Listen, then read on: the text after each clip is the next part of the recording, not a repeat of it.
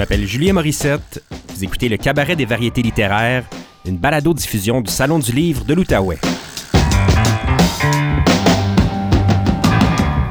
Dans cet épisode, la poète Chloé la Duchesse nous lit des extraits de plusieurs textes, dont les premiers sont tirés du recueil Furie, publié chez Mémoire d'Encrier. La lecture et l'entretien ont été enregistrés en septembre 2018 au théâtre de l'île de Gatineau.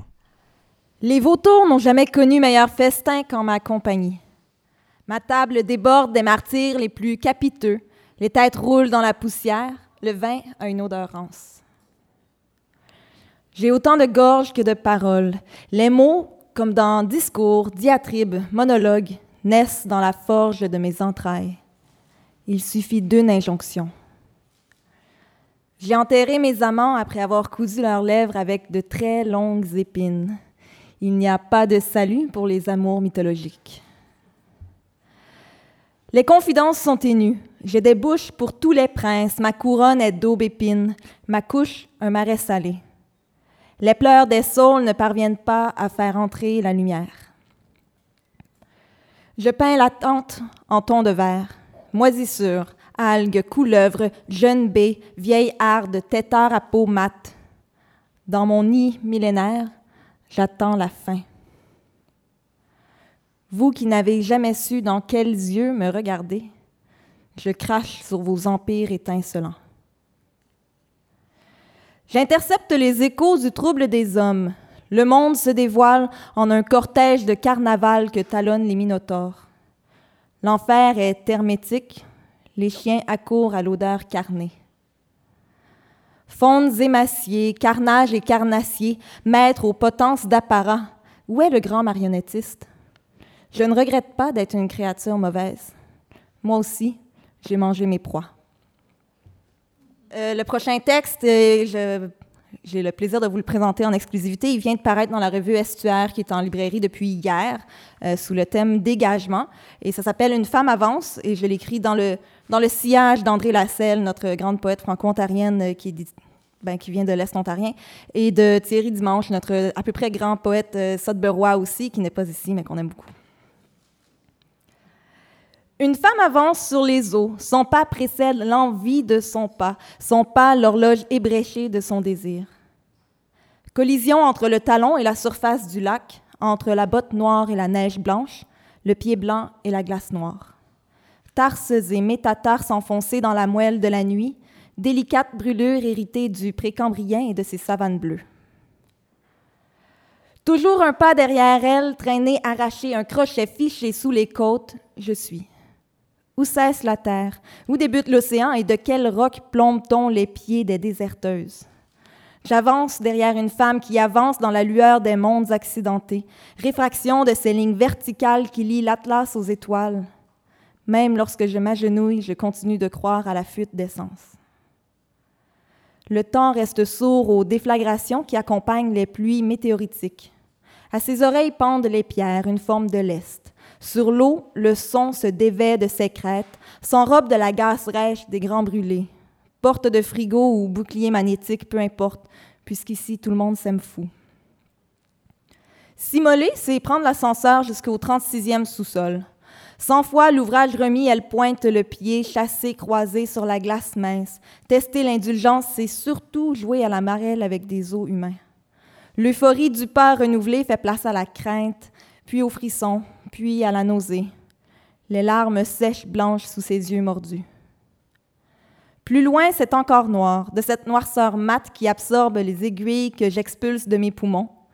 Une expérience mystique que la peur loge sous mon plexus. Peur du vide, de la chute, du naufrage. Radeau prisonnier des glaces, un miroir borgne que je scrute avec les ongles. Je tremble à force de descendre dans le silence, caverne ouverte où je m'évanouis.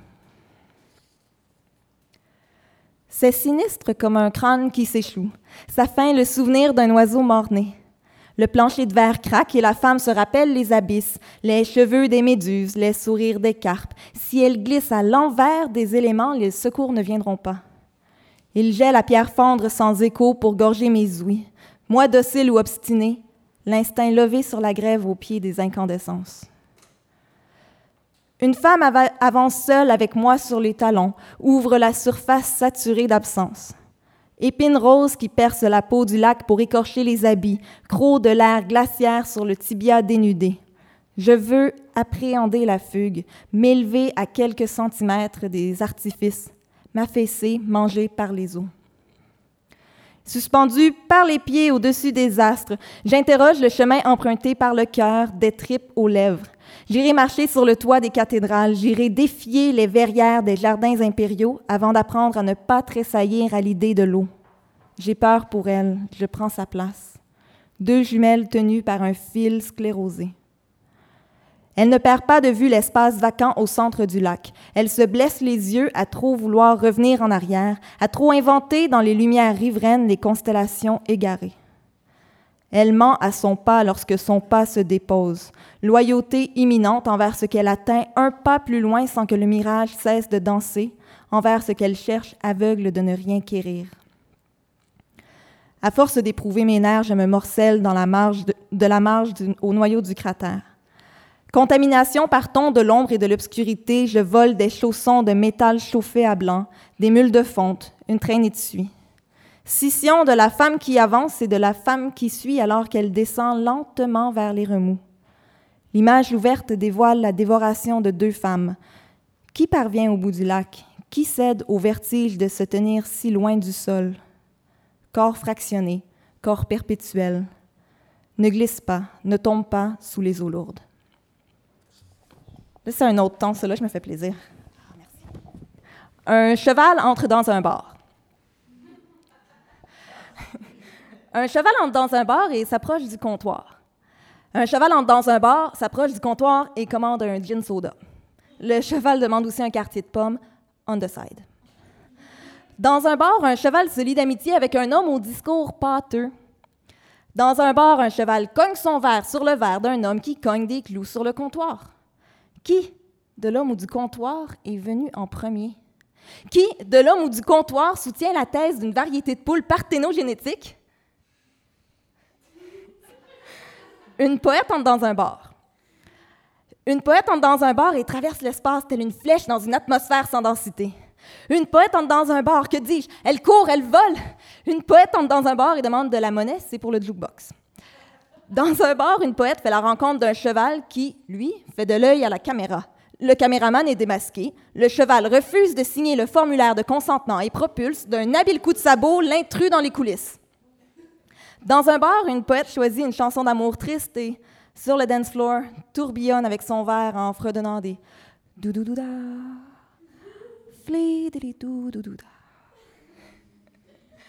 Un cheval entre dans un bar et publicise son gin soda sur Instagram.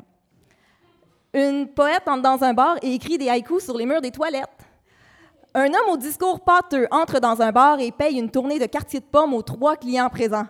Tout le monde est content, tout le monde trinque, même le caméraman qui se met de la ruade dont il été victime. Le party est pogné, le propriétaire fait des affaires en or, les commentaires sont dithyrambiques sur TripAdvisor, l'antispécisme à la cote et, et Instagram s'enflamme sur l'amitié improbable entre un cheval, un ivrogne et une poète.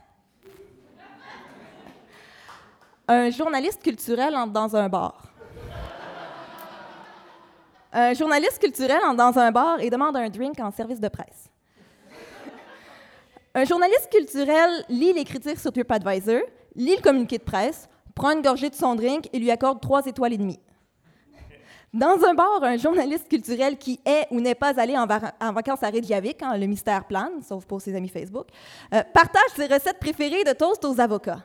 À l'achat d'un sac préemballé de six avocats, Walmart remettra un dollar à la fondation Orvers qui vient en, aide aux familles victimes du crime organisé au Michoacán. Dans un bar, un cheval sanglote en écoutant un horse with no name. Il pense à son cousin Richard mort à la guerre sans avoir revu le ranch familial, sans avoir su qu'il était père. Un inspecteur du Sudbury and District Health Unit rentre dans un bar. C'est l'équivalent du MAPAC. Un inspecteur du Sudbury and District Health Unit sensible à la détresse des animaux boit pour oublier. Il a tant à oublier. Un inspecteur du Sudbury and District Health Unit qui n'a jamais considéré devenir végétarien cherche l'âme sœur sur Grindr Hein, dans, un, rayon de 3 km, de 2 km, trois options. Deux gentlemen bicurieux et son ex, et oui, son hostidex. Dans un bar, le jukebox rend l'âme, réveillant en sursaut un homme au discours pâteux qui échappe son dentier sur le zinc. La kermesse hygiénique est finie. C'est l'hilarité générale, sauf chez le cheval, qui se fait discret. Ah beau, Énir qui vient de loin, oh, c'est un cheval du coin. Chloé la duchesse entre dans un bar. Chloé la duchesse entre dans un bar en attendant la concrétisation de la menace nucléaire. Chloé la duchesse entre dans un bar, commande une bière et 5 mètres carrés de papier d'aluminium. Bientôt, les clients d'un bar sont affublés de chapeaux ridicules en forme de bateau. la, jumelle, de Chloé la Duchesse entre dans un bar. La jumelle de Chloé la Duchesse propose à la ronde ses services de pyrokinésiste. Personne ne veut payer pour des néologismes. Sur l'écran géant The X-Files sur mute montre Gillian Anderson qui fait la baboune. Chloé la Duchesse prend feu. Un caméraman équimosé prend feu. L'autofiction prend feu. Le bar prend feu. Un journaliste culturel crie au génie puis prend feu. Un cheval sauvé des flammes extrémistes prend peur et sac son camp. Il n'a jamais aimé le barbecue.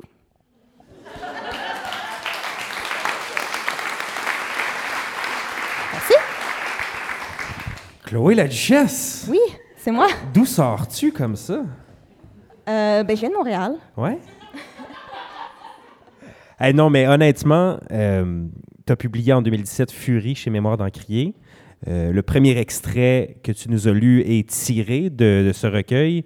Et honnêtement, j'aurais jamais cru en lisant ce recueil que tu puisses écrire des textes comme ceux que tu as fait par la suite. Est-ce que tu as euh, diverses personnalités en toi, diverses plumes?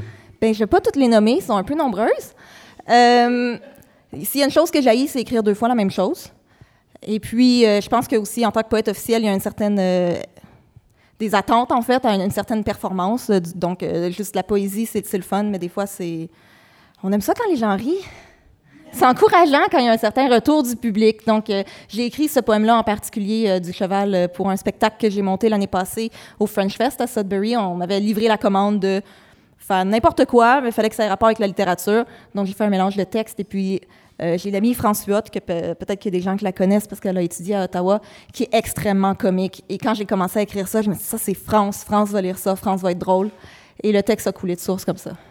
Mais c'est pas évident, euh, comme les textes que tu as lus en premier. Il peut pas avoir une réaction qui est toujours euh, ostensible ou que tu vois les gens.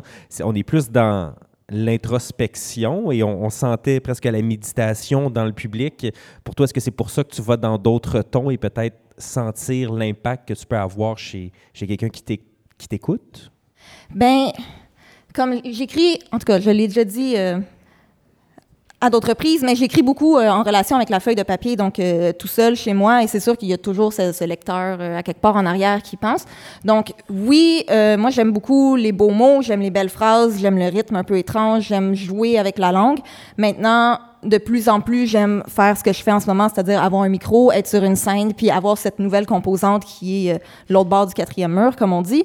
Donc, euh, c'est pour moi, c'est une exploration plus que je veux faire de tout et non pas que je veux provoquer une certaine réaction. C'est juste de voir qu'est-ce que je suis capable de faire, en fait. C'est de voir quelles sont les possibilités du texte et jusqu'où moi, en tant qu'auteur, je peux aller.